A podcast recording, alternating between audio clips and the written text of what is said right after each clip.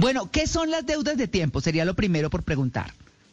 Pues las deudas de, tiempo son como esos compromisos que vamos generando hacia otras personas, hacia nuestro trabajo, hacia cosas ajenas que van generando como una carga, o sea, como un aumento en nuestras horas de tiempo que tenemos que invertir para llegar a realizarlas. Entonces yo quiero que esto lo tengan muy comparado con la economía. Si yo asumo deudas que sobrepasan mi capacidad financiera, pues muy seguramente en algún momento me voy a ver en dificultades para poderlas cubrir.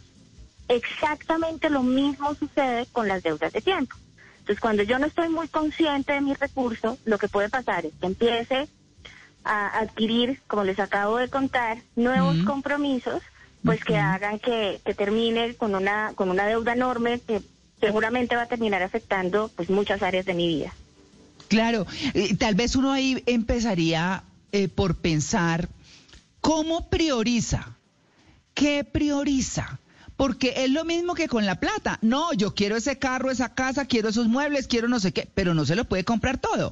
Entonces con el tiempo, pues como sucede lo mismo, dice uno, yo tengo que hacer eso y no, pero me están pidiendo esto, también me encantaría hacerlo y esto otro, me fascinaría hacerlo, pero el tiempo no me da.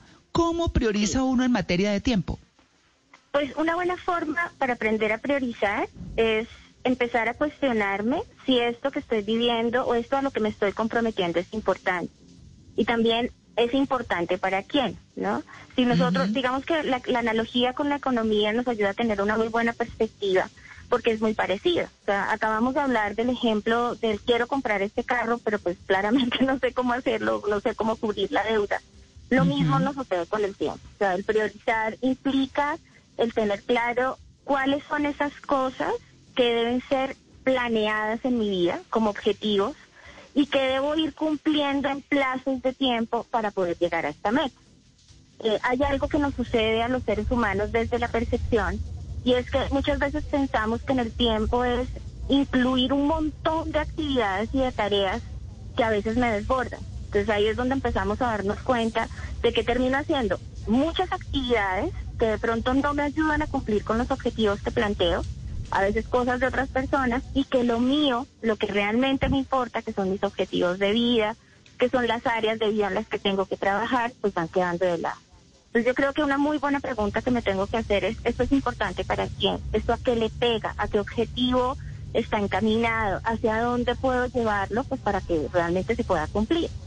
Eh, hay algo que no tenemos en cuenta y es el tiempo en este momento llega a ser incluso más importante que el dinero, que el recurso económico, pues porque el dinero de alguna forma puedo llegar a recuperarlo.